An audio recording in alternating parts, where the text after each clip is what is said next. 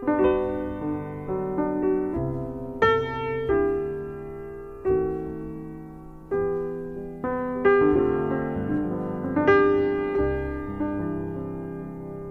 利路亚，亲爱的弟兄姐妹与慕道朋友们平安。今天我们要分享的是《日夜流淌心中的甘泉》这本书中十一月九日有更好吗？这篇灵粮。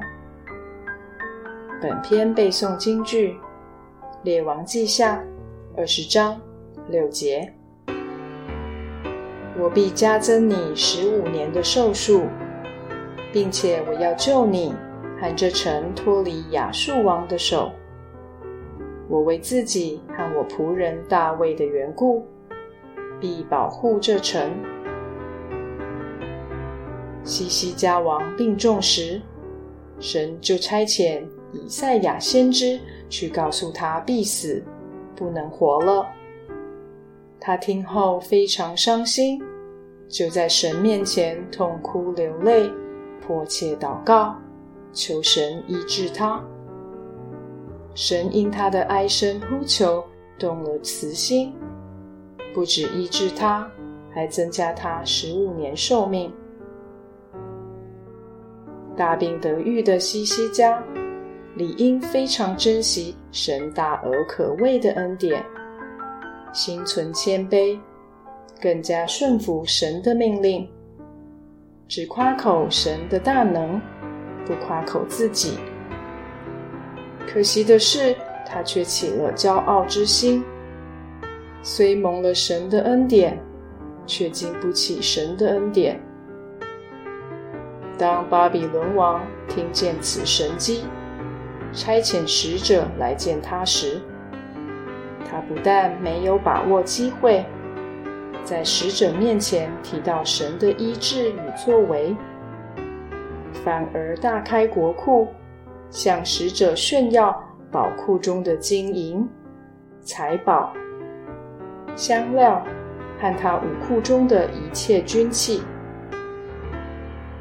如此自我夸耀的言行，让神愤怒，以致再次差遣以赛亚先知来跟他说：“你要听耶和华的话，日子必到。”凡你家里所有的，比你列祖积蓄到如今的，都要被掳到巴比伦去，不留一样。这是耶和华说的，并且从你本身所生的众子，其中必有被掳去在巴比伦王宫里当太监的。西西家王多活的十五年中，刚好生了犹大国。在位最久、行恶最甚的国王马拿西。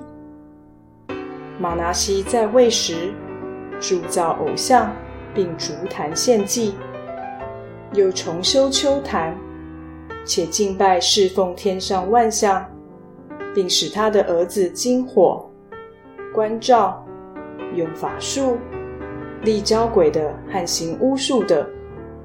多行神眼中看为恶的事，他持续引诱人民拜假神，有行恶的行为，比神所灭的列国更甚，因而大大惹动神的怒气，让人感叹：西西家王多活十五年，不生这个儿子倒好，生了这个儿子，只是给犹大国带来更大祸患而已。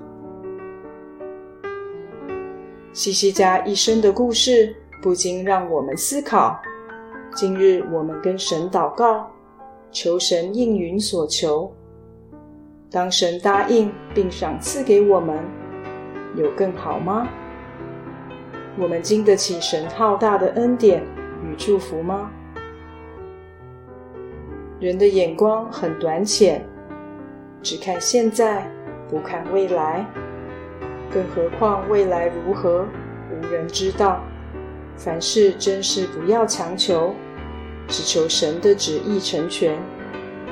因为若不是神的旨意，而是强求而得的恩典，对我们可能是很大的负担与将来的祸患。